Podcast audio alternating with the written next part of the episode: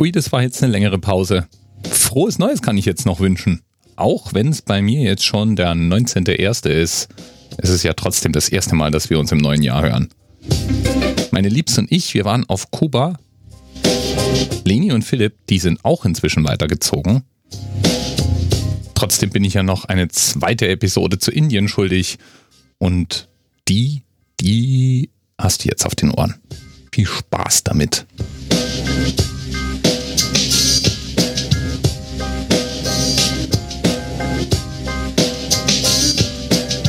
Ja, weil er morgens die Tür aufgemacht hat, war ein riesiges giftgrünes Reisfeld vor einem. Da sind dann die Papageien drüber geflogen. Also echt wunderschön und vor allem, was in Indien so speziell ist, dieser exotische Touch, dieses Gefühl, wirklich in einer anderen Welt zu sein. Das hat man dort ganz speziell. Mhm. Ja.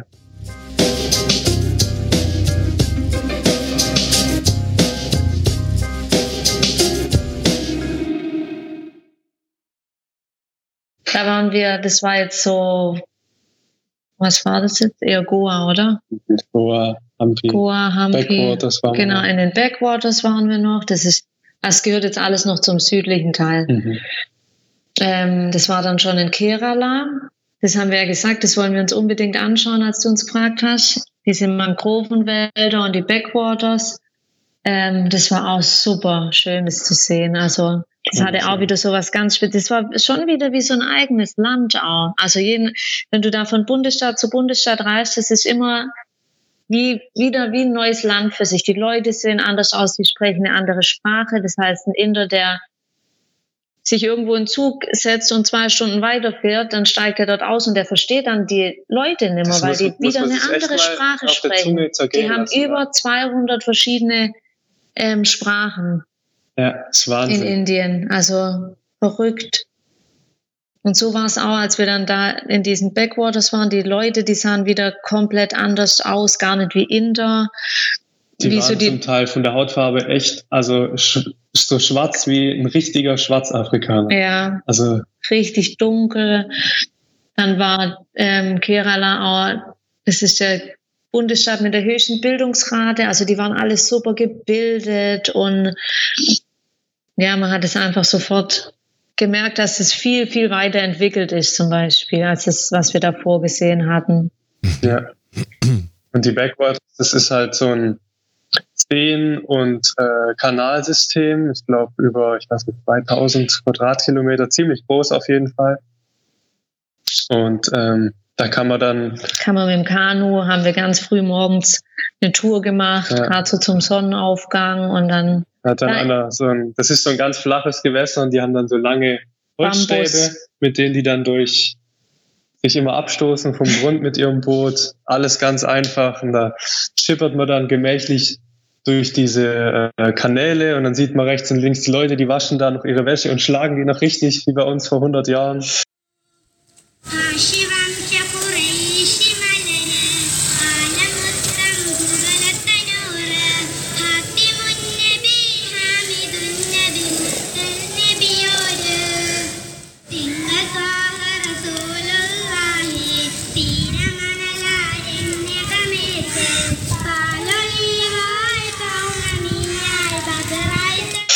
Ähm, ja, echt, ja. echt toll. Und da Sehr waren schön. wir auch ganz, ähm, das ist jetzt eigentlich, ähm, ist jetzt auch schon relativ bekannt, so die Backwaters, aber wir haben jetzt keine anderen Touristen gesehen, außer uns zwei. Aber auf diesen, in den Backwaters dann, als wir da gefahren sind mit dem Kanu, da waren neben uns nur die, nur Einheimische, so ein paar Fischer und ein paar ja. Frauen, die da gewaschen haben, aber sonst war in dem ganzen Gewässer eigentlich niemand außer uns. Das war auch cool. Aber da waren wir ja so ein bisschen außerhalb. Das war eine Insel, mhm. eine kleine Insel in diesen Backwaters drin. Da haben wir bei einer Familie äh, gewohnt, drei oder vier Tage. War auch cool. Und dann können wir noch erzählen, in dem Zusammenhang von unserem Erlebnis an einer indischen Hochzeit. Wir haben oh. uns auf eine indische Hochzeit eingeladen. Ja, ja da war irgendwie eine Straße weiter, ähm, hat das Brautpaar geheiratet und die haben dann mitgekriegt, da sind gerade zwei Ausländer zu Besuch da. Ja, die müssen natürlich dann auch mit zur Hochzeit, ja, so als extra Deko noch mit. Und äh, ja, Leni ist rausgeputzt worden mit einem Sari. feinste Seide. Hat mhm. ewig gedauert, das Ding anzulegen mit irgendwie 100. Ich weiß nicht, wie viele Schichten das waren. ja. Aber war, war echt eine coole und spezielle Erfahrung auch. Die hat die Gastmutter hat mir dann ihren ersten Sari angezogen. Den hat sie sich zugelegt, als sie auf die Uni damals ist, mhm. also mit 18 oder so. Und es war für sie dann, die war dann ganz gerührt. Das war ganz besonders für sie, weil sie ja, gesagt ja, hat, das war ihr allererster teurer Sari und oh, ich würde so schön aussehen. Und deswegen hat die, glaube ich, das auch richtig zelebriert und hat, hat da anderthalb Stunden bald eingekleidet in dieses Teil. Ja. ja. Das klingt warm auf jeden Fall, wenn du sagst, so viele Schichten und äh, mein, Ihr habt ja doch ja. ein etwas heißes Klima. Oder trägt sich das dann ganz angenehm, sowas? Also es ist eigentlich erstaunlich, dass man, es ist jetzt nicht wärmer als andere Kleidung, würde ich sagen. Doch, das war auf jeden Fall ähm, auch eine sehr coole Erfahrung mit der Hochzeit, weil da würde man ja sonst irgendwie nie dazu kommen, ja. sowas mal zu besuchen. Ja. Ja, und äh, wie, wie ist, also erzähl mal ein bisschen. Also ich meine, es klingt jetzt so, ja, und dann war ich auf einer indischen Hochzeit, Punkt. Ja, aber so ungefähr war es auch, weil wir. Naja, also das, was lief denn ab? Wie, wie, wie muss ich mir denn so indische Hochzeitsfeierlichkeiten vorstellen? Kommt ganz drauf an, in welchem Bundesstaat das ganze Spektakel stattfindet. Weil in Kerala zum Beispiel, wenn das jetzt so eine normale Mittelständler sind, dann ist es relativ unspektakulär. So hat uns auch die Gastmutter das bevor wir dorthin sind, erklärt. Sie hat gesagt, es sei jetzt eine ganz simple, eine ganz einfache Hochzeit. Da ist nichts mit viel Tanz oder irgendwas Spirituelles, mega Traditionelles, sondern eher ziemlich simpel. Mhm. Das war natürlich für unser Verständnis trotzdem total das Chaos und oh, mega viel los. Ja, Aber ja. es war schon. Tausend Gäste oder sowas. Also eine ganze da wird Halle halt voll. einfach mal das komplette Dorf eingeladen. Mit, mit Reisebussen. Da sind, mit Reisebussen haben sie die Leute. Ja. Dann sind ähm, reihenweise Plastikstühle aufgereiht, wo man sich einfach hinsetzt und auf der Bühne findet dann sozusagen die Trauung statt.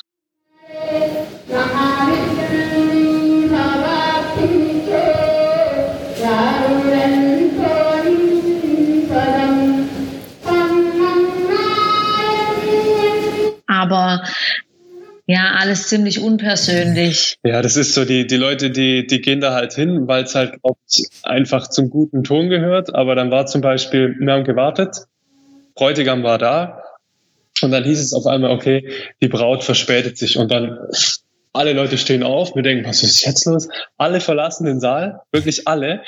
Wir gehen jetzt essen. Okay, die Braut kommt später, na dann ziehen wir doch das Essen vor. also so, das ist, man hat ja das Gefühl gehabt, für die Leute war es eigentlich gerade okay, na gut, dann gehen wir halt jetzt essen. Hochzeit ist eigentlich auch nicht so wichtig. Und es war natürlich viel zu wenig Platz für die 1000 Leute. Das heißt, man musste dann immer warten, bis der Tisch wieder freigeräumt war. Dann konnte der nächste Schwung rein. Und da war, die hatten einfach nur so ein großes Bananenblatt und da dann als Teller und dann verschiedene Speisen drauf. Reis, verschiedene Chutneys, äh, Gemüse, Soßen, alles Mögliche. Und dann mhm. laufen immer kurz zwei, zwei Kellner sozusagen durch und ja. tun einfach dir das draufschaufeln. Das sieht aus wie... Das ist wie am Band. Wie, wie im das Film bei der Essensausgabe im Gefängnis. Da alle mit der Pelle, Batsch, Batsch, so. Und dann ja. natürlich essen alle mit den Händen. Mit den Fingern. Und das, ah, ich bin, also ich bin da auch verzweifelt. Wir haben gesagt, okay, wir geben uns nicht die Blöße und verlangen jetzt nach Besteck. Wir, wir probieren es auch mal. mal. Aber die haben so eine, so eine. Mach das mal Reis mit Soße. Einfach nur mit den Fingern. Das die haben so eine Essenstechnik. Ich steige da nicht dahinter. Die, die zermatschen erst alles mit der ganzen Hand. Zermatschen, verrühren Reis mit allem und dann formen die so, wie so Mundgerechte. Bällchen, ja, ja, auf der Hand und schieben sich dann mit dem Daumen in den Mund. Ja. Ich habe es nicht hingekriegt. Also irgendwann habe ich gesagt, okay, sorry, kann ich wenigstens einen Löffel haben. Ja.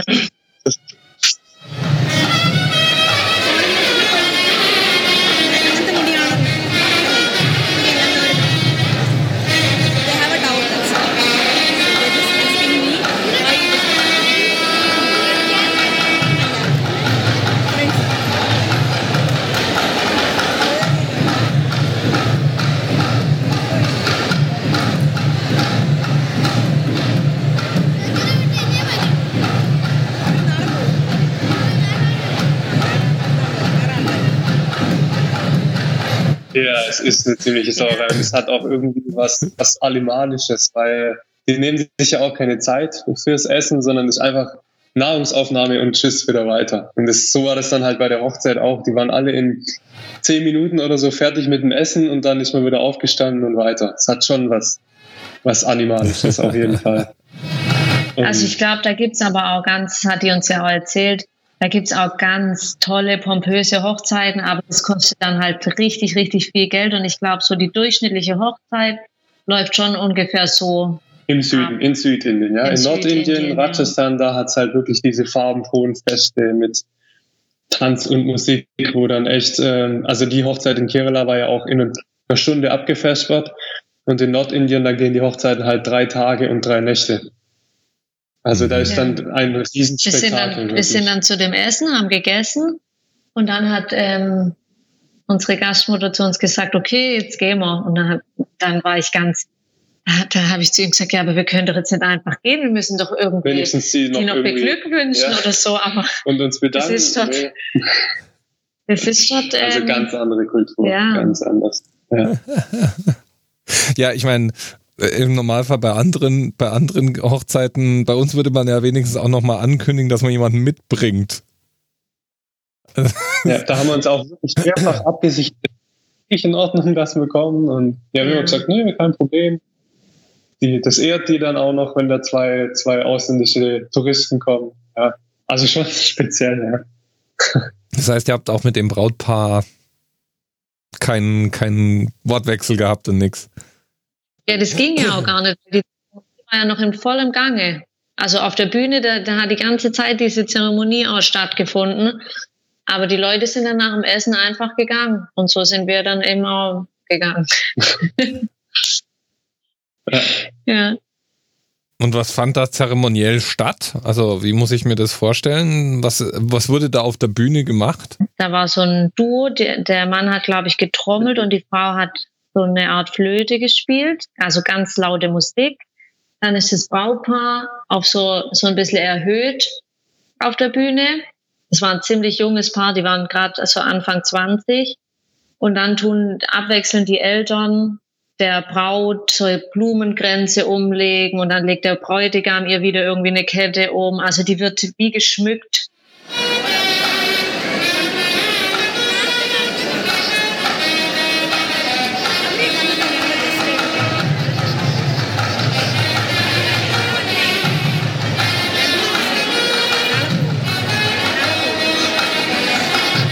Und ganz viel Gold.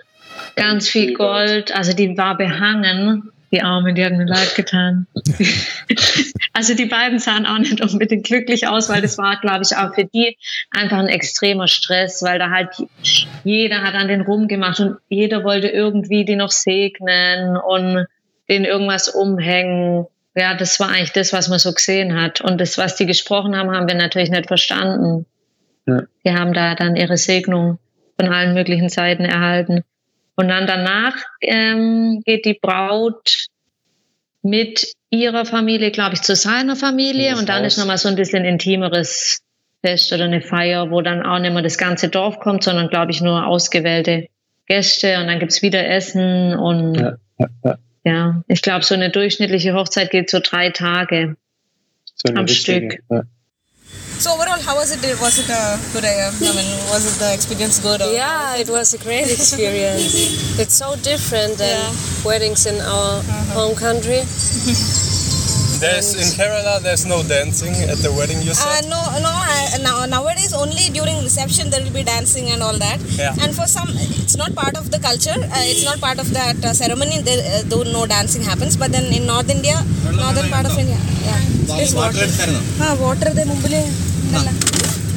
Clean water? I don't need that. Went up. But nowadays, for reception or some weddings, after the ceremony, uh, some dance or uh, like surprise dance or something will be there. Verrückt. Ja, aber cool. Schon anstrengend, aber einfach zuhören, hä? also es klingt auf jeden Fall ähm, intensiv. Ja. Was ich halt da auch irgendwie raushöre, ist, ähm, das, was ihr so erlebt, hat jetzt nicht so richtig viel mit dem, was man so aus Bollywood-Filmen als Bild im Kopf hat, zu tun, oder? Ja, wir haben, wir haben stark verglichen immer mit unseren Eindrücken von der ersten Indienreise. Mhm. Und haben uns dann auch überlegt, weil damals hatten wir dieses, da waren wir wirklich im spirituellen Herz von Indien. Und das haben wir dieses Mal nicht gehabt, dieses Gefühl, so dieses, diese tiefe Religiosität, diese Entspanntheit, diese Meditation auf den Straßen, die Rituale, das haben wir zwar schon gesehen, aber nur sehr vereinzelt. Und dann sind wir halt irgendwann an den Punkt gekommen zu sagen, das ist einfach sehr unterschiedlich, sehr vielfältig, das mhm. Land. Es ist nicht überall so, ja. Es gibt bestimmte Orte, Regionen, Städte, ähm, wo das wirklich, da geht es wirklich noch zu, wie vor tausend Jahren zum Teil. Mhm. Also wir haben ja zum Beispiel damals in Varanasi gesehen, wie die ihre Toten durch die Stadt tragen, wie die dann öffentlich verbrannt werden. Und dann gibt's Leute im Wasser, die suchen dann noch irgendwie einen Goldzahn oder so aus den Überresten raus. Das, ist, das hat sich, glaube ich, in tausend Jahren nicht verändert. Und ähm, aber es ist halt nicht überall so. Und das Land ist so, was, was wir diesmal so mitgenommen haben, ist, dass es so vielfältig ist. Wir haben ja vorhin schon gesagt, wenn man dort in den Zug steigt, zwei Stunden irgendwo hinfährt, egal in welche Richtung, aussteigt, dann andere Kultur, andere Sprache, anderes Aussehen. Und das ist, ähm, also man muss sich die Unterschiede das so groß vorstellen. Das ist wie wenn man jetzt in, in Deutschland in Zug einsteigt, in Stuttgart, dort total christliche Gegend, sagen wir jetzt mal. Jeder geht zur Messe, ähm, jeder trägt äh, oder hat einen Rosenkranz in der Hand, jeder trägt ein, ein Kreuz um den Hals und dann fährt man nach Stuttgart Frankfurt. halt. Ja, genau. Die konservative christliche Schwein. Dann fährt man nach Frankfurt, steigt dort aus dem, aus dem Zug aus und auf einmal ist man in einer Stadt, wo alle Frauen verhüllt sind. Wo man niemand mehr überall, versteht. Äh, Allah äh, angewählt wird, wo man die Leute nicht mehr versteht wo die eine andere Hautfarbe haben, wo, du, wo die andere Bräuche, andere Sitten haben. Dann fährt man von dort weiter nach Köln, ja, wir sind immer noch in Deutschland. Dort auf einmal ist man in der Stadt, wo wieder eine völlig andere Religion gilt, wo, wo, wo, wo sie wieder eine andere Sprache sprechen. Also es ist unendlich vielfältig. Und äh, ein Inder hat uns gesagt, die haben über 400 offiziell anerkannte Sprachen. 400. Ja, 400 sogar. Ja, und die Dialekte, wenn man die noch mitzählt, dann sind es irgendwie 2000 oder so. Also es ist, ähm, ist echt ein brutales Land. Es gibt, glaube ich, wirklich Rätsel fürs Leben auf, weil immer wenn man so denkt, okay, jetzt habe ich wirklich einen guten Eindruck von Indien, dann muss man nur irgendwo hinfahren, wo man noch nicht war und auf einmal sieht man wieder völlig neue Facetten. Mhm. Ja, also ich glaube, man kann das nie fertig entdecken. Ja. Das ist, ähm, und das hat es ja auch unendlich. so spannend gemacht. Das, das fasziniert so ganz stark an dem Land, ja. Man wird, man wird ständig wieder überrascht. Man lernt immer wieder was dazu. Das Verrückte ist halt, dass, es, dass Indien ja alles ein, immer noch Indien ist. Also das ist ja ein Land und in diesem Land sind die Unterschiede zum Teil so groß, dass du das gar nicht glauben kannst, dass das jetzt eigentlich auch noch Indien ist. Also in Europa zum Beispiel, die Leute sehen natürlich schon unterschiedlich aus. Also ein Spanier sieht anders aus wie ein Deutscher zum Beispiel. Aber das ist überhaupt kein Vergleich zu Indien. Also da hat es Leute mit unserer Hautfarbe genauso wie wirklich pechschwarze. Ja. Da hat's äh, die sind so Dann unterschiedlich. Manche sehen arabisch aus, andere sehen asiatisch. Wir waren zum Beispiel, als wir in Nordostindien waren, dort haben die Leute ausgesehen äh, wie in Burma oder wie ja. in Tibet, alle mit, ähm, mhm. mit den mit asiatischen Gesichtszügen, den asiatischen Augen. Ähm, und dort war es zum Teil sogar so krass, dass jedes Dorf eine eigene Sprache hat. ja. Das ist echt Wahnsinn, ja. Und die sich auch gar nicht so richtig als, als die klassischen Inder fühlen. Die haben auch gesagt, die mögen die Internet. Ja. Obwohl sie selber, Obwohl Inder, sie selber Inder sind. Aber die ja. sehen so anders aus. Du würdest, wenn du ein Bild siehst von so von so jemand, der dort lebt, würdest du den nie nach Indien stecken. Ich würde sagen, also, das, ist in Myanmar oder ja. ja mhm. die Ecke. Mhm. Spannend. Und das ist wirklich so, wir sind da gefahren. Ähm, das war von Assam in den nächsten Bundesstaat Meghalaya heißt der. Und das war dann dieser Bundesstaat, wo die äh, so ganz anders wieder ausgesehen haben. Das war wirklich, wie wenn du einen Schalter umlegst. Da kam dann irgendwie so eine Zollstation äh, auf der Autobahn und kaum zwei Kilometer weiter sahen auf einmal die Leute so extrem anders aus. Und die haben auch wieder eine andere Kultur. Dort sind zum Beispiel fast alles Christen. Mhm.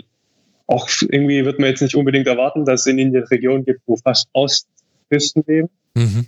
Das ist irre, irre spannend. Wir sind endlich angekommen. Ich glaube, die letzte Nachricht, die wir aufgesprochen haben, war vor acht Stunden oder so. Die Fahrt hätte eigentlich bis nach Shillong so zwei Stunden dauern sollen und dann von Shillong bis hierher in der Nähe von Cheraponi nochmal drei Stunden. Oder wie viel? Maximal zwei, sagt der Phipps. Das heißt vier Stunden. Bei uns sind daraus jetzt ungefähr acht Stunden. Jetzt ohne Witz, gell? Neun Stunden. Auf jeden Fall. Die Fahrt war brutal anstrengend. Die Straßen waren wieder richtig krass. Ich, ich kann es gerade gar nicht erzählen. Es war einfach wieder sehr, sehr, sehr anstrengend. Und eine Strecke von 100 Kilometern Dafür braucht man einen ganzen Tag. Das ist echt immer wieder jetzt in letzter Zeit zwischendurch so anstrengend und herausfordernd, dass wir immer wieder oh, dann neu überlegen, lohnt sich der ganze Aufwand hier? Wir müssen immer wieder abwägen. Lohnt sich das, was man letztendlich nachher dafür sieht? Das ist natürlich auch immer oft äh, typisch indisch, dass das immer alles ganz toll beschrieben wird und nachher erwartet einen, man ziemlich ernüchtert. Aber jetzt schauen wir einfach mal. Jetzt bringen wir mal den Tag zu Ende und dann ist morgen ein neuer Tag und wir schauen, wie es weitergeht. Es ist auch für uns total schwer, ähm, irgendwie Indien richtig, oder was heißt richtig? Es gibt da kein richtig, es sind natürlich unsere Eindrücke, aber das irgendwie zu vermitteln, weil das, wir selber jetzt immer noch damit beschäftigt sind, diese 100.000 Eindrücke zu verarbeiten weil du vorher ja. auch gesagt hast, da ist so eine Negativspirale. Jetzt ist ähm, der, Gro der Großteil war toll, keine Frage. Aber diese andere Seite, die war halt so intensiv, dass wir da jetzt zum Teil noch dran knabbern einfach. Es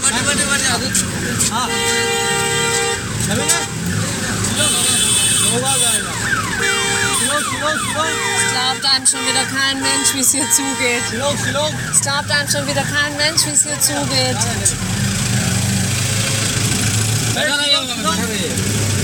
Shillong, Shillong. Hey, Shillong, Shillong, Shillong. Was ich zum Beispiel auch ganz spannend war, da waren wir wieder in so einem Grenzgebiet. Als wir im ähm, Nordosten waren, waren wir so weit östlich, dass wir nach Bangladesch rüberschauen konnten. Und wir hatten uns ja auch überlegt, ob wir Bangladesch nicht auch noch besuchen sollen.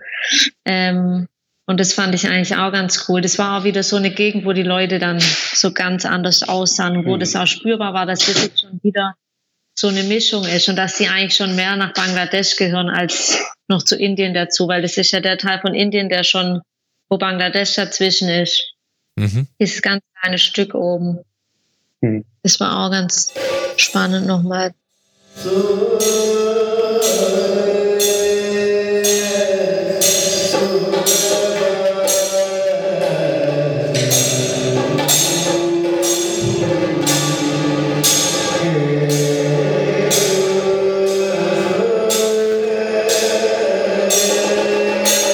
Hatten zum Beispiel eine ähm, Unterkunft, wo wir direkt in so einem Gewürzgarten gewohnt haben. Da hat uns dann der Gabriel hieß er, Gabriel.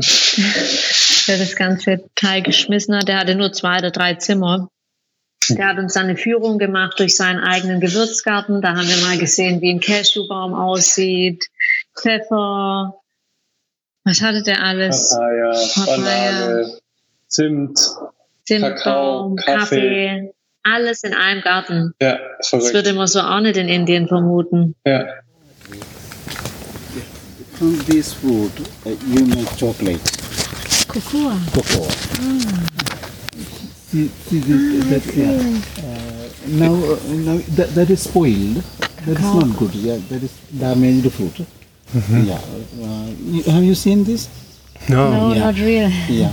Uh, I'll show you some da gab es einen Vogel, der, der dich so fasziniert hat, Ja, der uns morgens mal aufgeweckt hat. da gab es einen Vogel, ähm, der hat, er hat gesagt, seine Gäste fragen ihn, ob sein kleiner Sohn morgens singen würde, So weil sie davon auf, aufwachen.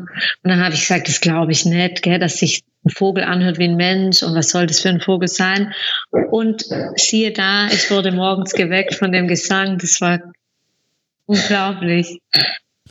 Also, aber es haben wir ja schon gesagt, dass es da so irre viele Tiere und vor allem Vögel gibt.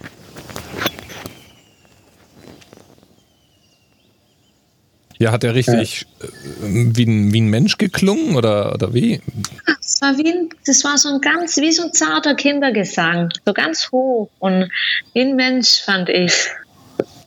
Ja, Ich habe ja, dann auch in dem Moment versucht, eine Aufnahme zu machen, aber dann war er natürlich schon weg. Ja, das, das, was ist das für ein Vogel gewesen? Weil es gibt ja so Rabenvögel, also Beos zum Beispiel, die können Menschen zum, zum also wie ein, wie ein Turban fast nachmachen. Ja, der hieß, ähm, ich weiß nur auf Englisch, Rocket Tail Drongo hieß der.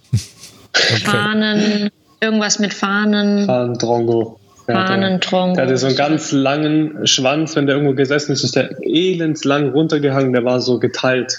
Ja, Wie mit zwei so einzelne Federn hießen dann, hingen da noch dran. Und so blau, schwarz schimmernd. Also sehr spezieller Vogel.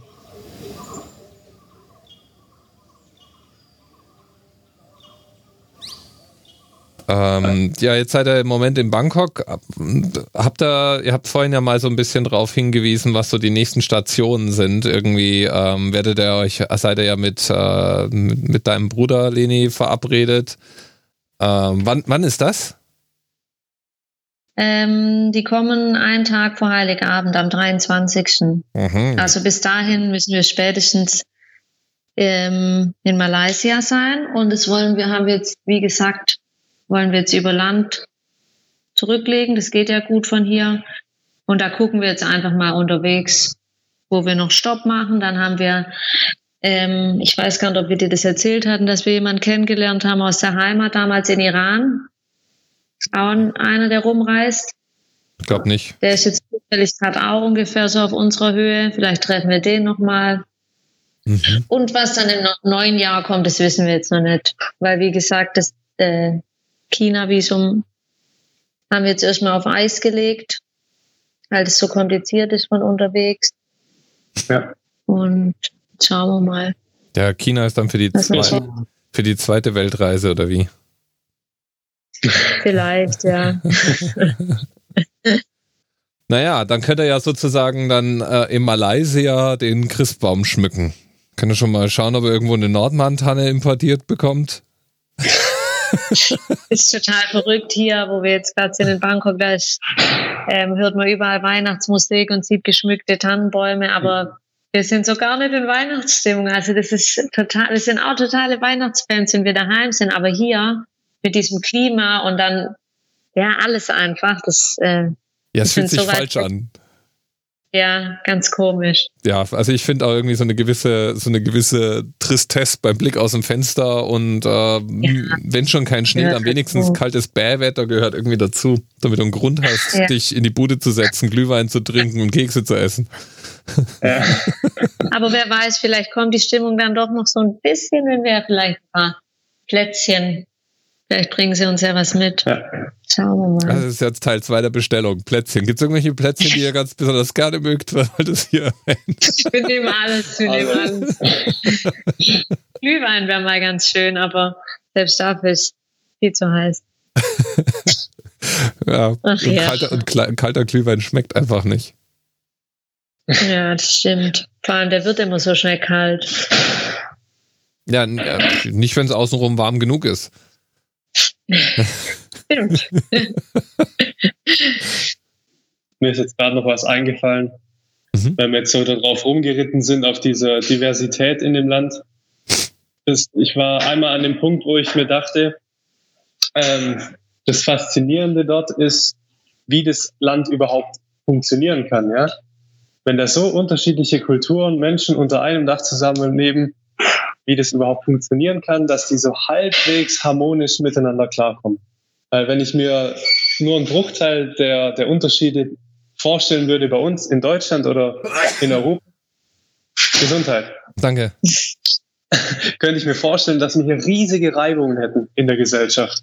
Und das ist das eigentlich Faszinierende, finde ich, dass es trotzdem irgendwie dort läuft, mhm. obwohl die so unterschiedlich sind. Wir haben sogar in, in Kerala, dieser Bundesstaat, der so gebildet ist, was ich erzählt habe, da ist eine Moschee und direkt daneben ist eine Kirche. Mhm. Also, und die halten auch, ich, ich weiß nicht, die sprechen sich dann, glaube ich, irgendwie ab, wer wann sein Gottesdienst abhält, aber direkt nebeneinander und die, die, ähm, ja. das läuft. Ja. Also. Da gibt es auch viele Beispiele. Also ich glaube, das geht besser, als man so meint, wenn man sich nur darauf einlässt. Ich weiß, da waren zum Beispiel ja. in, in, in äh, Kapstadt waren die auch recht stolz drauf, dass es ganz selbstverständlich sei, dass äh, Moschee neben Kirche steht. Also weil du es gerade so sagst, da haben wir das eben auch so gesehen, dass wirklich buchstäblich Moschee, Kirche, gerade gerade mhm. mit einem Haus dazwischen, gerade dass sie nicht Mauer an Mauer waren. Und äh, wahrscheinlich, wenn man ein bisschen danach gesucht hätte, hätten wir auch eine Synagoge irgendwo in der Ecke gesehen. Und ich glaube, das geht. Also da, da, da muss ich sagen, ärgere ich mich immer über, über die hiesigen Diskussionen, die da aufflammen, ja, wenn irgendwo eine Moschee mal ein Minarett dastehen haben will oder so. Natürlich, ich mag, ich mag sonntägliches Kirchengebimmel genauso wenig, wie ich da ein Muezzin-Schreien äh, haben möchte.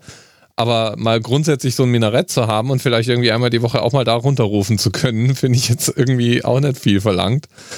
Ähm, und äh, ist aber hier immer ein Riesenthema und anscheinend gibt es ganz viele Ecken auf dieser Welt, wo genau das erstaunlicherweise erstmal nicht so ein Riesenthema ist.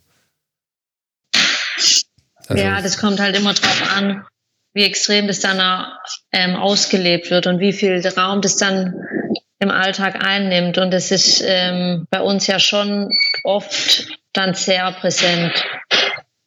Ja gut, und in Indien, die haben halt auch ihre Geschichte, dass sie über Jahrhunderte muslimische Herrscher hatten. Also da gibt es eine lange Tradition einfach von diesem Nebeneinander her. Aber es heißt nicht, dass die alle immer friedlich miteinander umgehen. Also ich glaube, Muslime haben schon ziemlich mit Diskriminierung auch zu kämpfen mhm. in der Gesellschaft.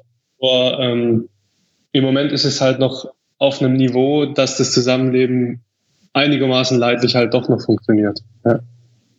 Mhm. Ja, wir haben noch was Dirk, es gibt noch was, was unbedingt mit rein muss. Um Gottes Willen. um Konnte ich Gottes das vergessen? Wie konntest du das vergessen? Was, was kommt jetzt? Wie konntest du das vergessen, Philipp? Überleg mal, was passiert ist. Also erstmal, dieser Mann verliert alles, was nicht angewachsen ist eigentlich. Schon mehrfach sein Handy im Bus rausgerutscht aus der Hose. Der indische Busfahrer hat es uns noch während dem Wegfahren aus dem Fenster wieder zurückgegeben. Ja.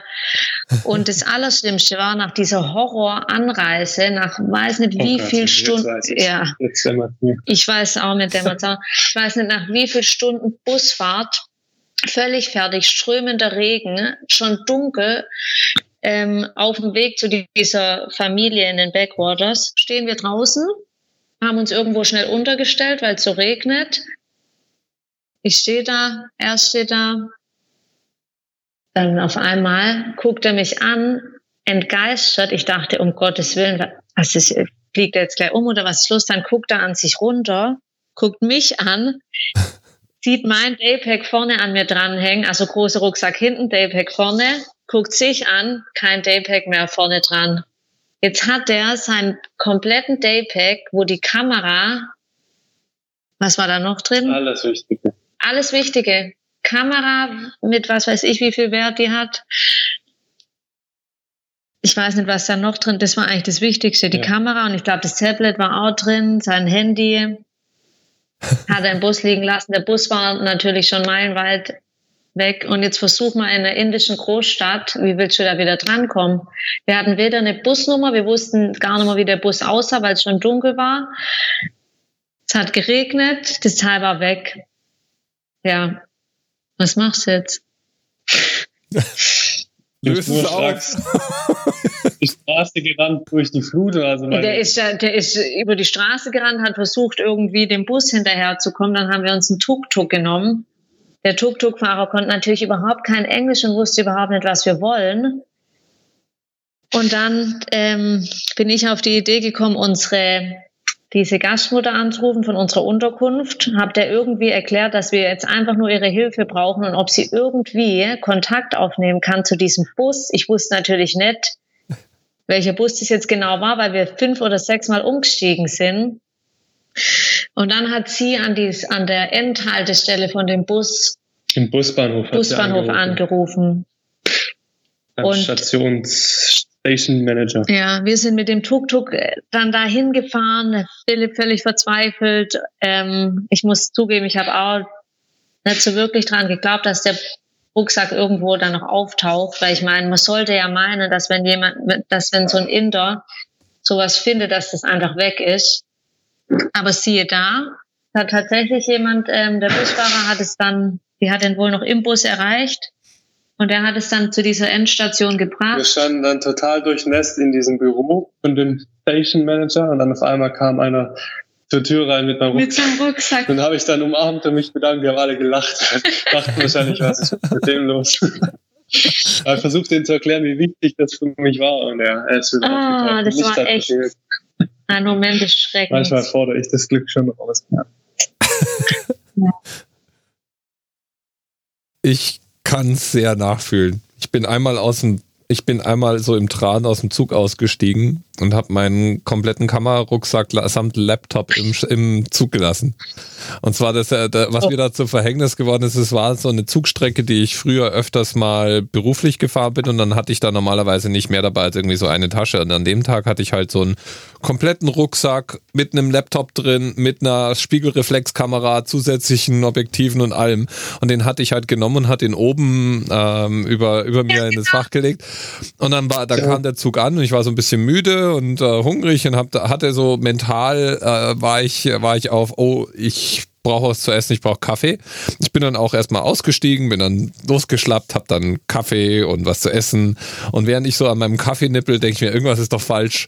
Und hatte dann so diesen Scheiße, mein Rucksack. Und das ja. waren halt wirklich, ein, also ich meine, ein Laptop für 2000 Euro da drin, eine Spiegelreflexkamera mit allem Zubehör. Ich dachte mir, fuck, das ist so, so Worst Case. Und ähm, der Zug war natürlich auch schon wieder weg. Also ich stehe da nicht, ich stehe da nicht stundenlang da rum, ja. und äh, ich bin dann da an dem Bahnhof eben ins Lost and Found gelaufen. Und äh, während ich da drin stehe und, und, mir denke, ja, okay, also jetzt gebe ich hier mal schon mal an, was ich ver, ver, äh, vermisst habe, weil die Bahn sucht ja dann, also die, so meine Hoffnung, dass die halt dann irgendwie da ihre verschiedenen Lost and Founds auf dieser Station eventuell irgendwie anfragen können. Und während ich da so drin stehe und dem Typen, also warte geduldig, bis ich drankomme und meinen, meinen Wunsch vortragen kann, kommt eben ein Bahnarbeiter mit meinem Rucksack rein. war, dann, war dann auch, äh, der war dann doch äh, sehr überrascht, als ich praktisch vor ihm schier zusammengebrochen bin. Und äh, wir hatten sehr ähnliche Erlebnisse. Ja. Also das ist schon so ein, das ist so ein Moment, ja, den kann ich sehr gut nachempfinden. Ja. Aber Philipp, sag, äh, jetzt, jetzt wäre dein, dein Moment, wo du erzählst, wie verständnisvoll deine Freundin war und wie, wie freundlich sie deine, da, da, die, also kann doch mal passieren, Philipp, ist schon in Ordnung, wir kriegen das gemeinsam hin. Das war doch bestimmt irgendwie Lenis Attitüde dazu, ha? Ja, genau. ich war bei mir lagen die Nerven komplett blank. Der, also ich, ich, ich, war, ich war so der, durch, ich wäre nicht mal mehr auf die Idee gekommen, da irgendjemand um Hilfe zu bitten. Nee, das der war, hat gesagt, äh, das ist weg, das, das ist unmöglich, das war's, das ist weg. Das Teil, das finden wir nie wieder. Und ich habe gesagt, jetzt Moment mal, jetzt warte mal halt mal das Tuk-Tuk an. Also das hat ja dann auch voll gut geklappt. Es war gar kein Problem. Aber es war echt kurz vor allem, der war völlig entgeistert. Der ist dann, wir waren dann in dem Tuk-Tuk drin und haben dem erklärt, jetzt fahr zu diesem, zu der Endhaltestelle. Plötzlich gucke ich, das Tuk-Tuk hat angehalten, weil irgendwie rot war. Dann ist er einfach, gucke ich neben mich, dann ist er einfach gestiegen, ist vorgerannt in irgendein Bus eingestiegen und ist mit dem Bus weggefahren. Und ich saß in diesem Tuk-Tuk. Was macht der? Wo, wo ist, also, wir waren doch gerade noch zu zweit hier, wo ist denn der? ja, und dann habe ich halt zu dem Tuk-Tuk-Fahrer gesagt, gut, dann fahren wir jetzt halt zu zweit weiter. An irgendeiner Kreuzung haben wir ihn wieder aufgegabelt, weil er dachte, den Bus zu erkennen. Aber ah. das war natürlich ein ganz anderer Bus. Ah. Indien hat uns geschafft. umso, umso cooler, dass es dann einfach doch alles wieder aufgetaucht ist. Ich meine, es gibt einem doch die, den Glauben an die Menschheit zurück. Ja, und das hatten wir total oft auch in Indien, dass man immer wieder so Situationen hat, wo man diese Menschlichkeit dann spürt und wo, wo man einfach merkt, die Welt oder die Menschheit ist gut mit einem und doch, das ist oft so auf unserer Reise. Super cool. Ja, das hätte er nicht auslassen sollen, finde ich. Das ist schon so ein. Gibt es denn noch weitere? Ich meine, du scheinst es ja weiter auszubauen. So dieses, da steigt der mittendrin aus und steigt in den Bus, das wäre jetzt auch fast schon untergegangen. Ach, das war's. Das war jetzt, das nee, wir sind noch. Ich habe noch eine Geschichte. Jetzt, so langsam kommen die, die witzigen Sachen. Als wir in den Backwaters waren, konnte man entweder diese Kanutour machen oder die Gastfamilie hat gesagt, guckt mal, wir haben so ein eigenes Gummischlauchboot, mit dem, mit dem könnt ihr auch gern fahren. Und da haben wir uns mit diesem Boot versucht und dann ist irgendwie das Wetter umgeschwungen und es war total stürmisch. Und wir haben so ein bisschen die Strömung von diesem riesigen Fluss ähm, unterschätzt und wir sind nicht mehr an Land gekommen und sind auf diesem riesen Fluss getrieben. Und wir haben immer abwechselnd jetzt lass mich mal jetzt. Ja. Schlauchboot. Ein Schlauchboot.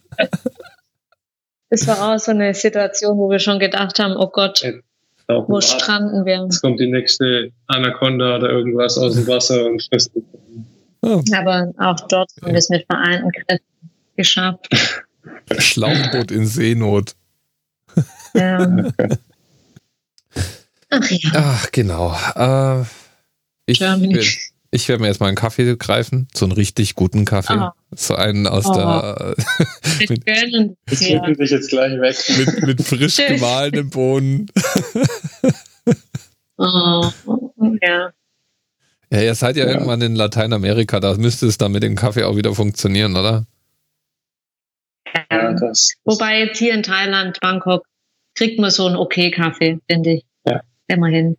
Eigentlich können ja sowieso nur die Italiener guten Kaffee. Alle anderen, alle anderen tun das auch. Stimmt, ja.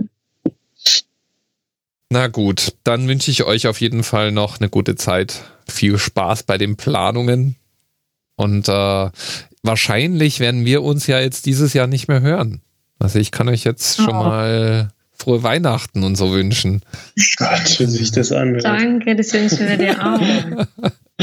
genau, ich werde ich werd euch, äh, an Weihnachten werde ich äh, von Kuba aus an euch denken. Von Kuba? Wir sind ja, wir sind ja so ein Patchwork. Das heißt, ähm, alle, jedes zweite Weihnachten haben meine Frau und ich sturmfreie Bude.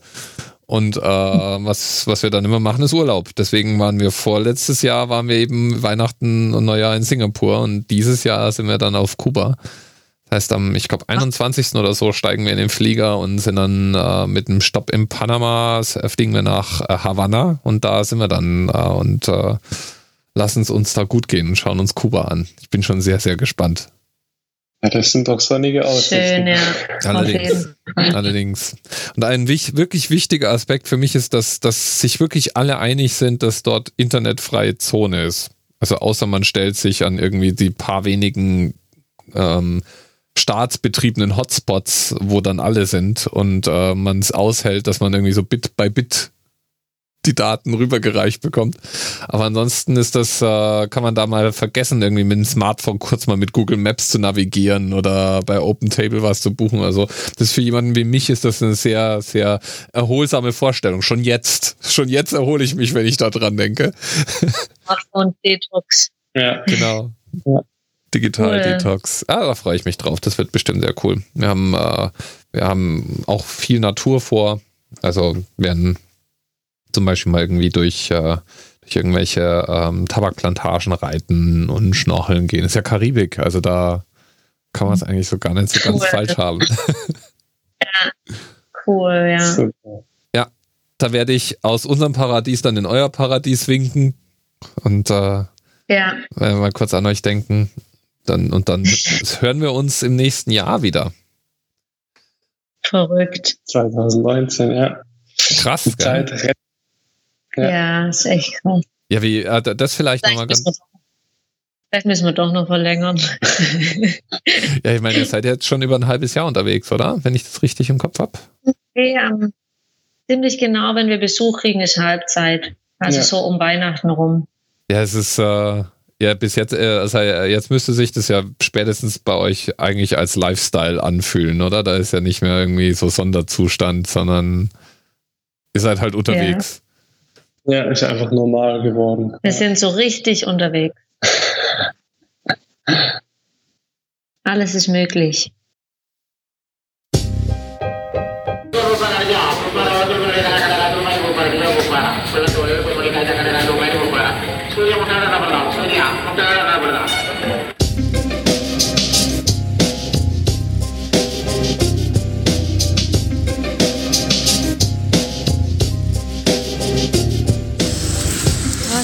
Good morning aus Assam, Guwahati. Guwahati. Wir sind gerade hier, uh, sind hier rausgekommen. Und ich habe gesagt, boah, ist das angenehm, weil es hat jetzt hier nur, nur noch 25 um die Grad vielleicht. 25 Grad, Und was für uns echt nach den letzten Wochen und Monaten die reinste Wohltat ist. Ähm, wir hatten heute Nacht auch zum ersten Mal ein Bett mit einer dicken Decke, weil es nachts hier ganz schön frisch wird. ja, 18 Grad oder sowas, 17 Grad. Das ist für uns echt, dass wir schlottern, so kalt. Ja, Weil die Sprachaufnahme beenden wir jetzt gleich wieder, weil es hier wieder mal. Es ist zwar nicht mehr so warm, aber immer noch gleich laut. Wir sind ja trotzdem weiterhin in Indien.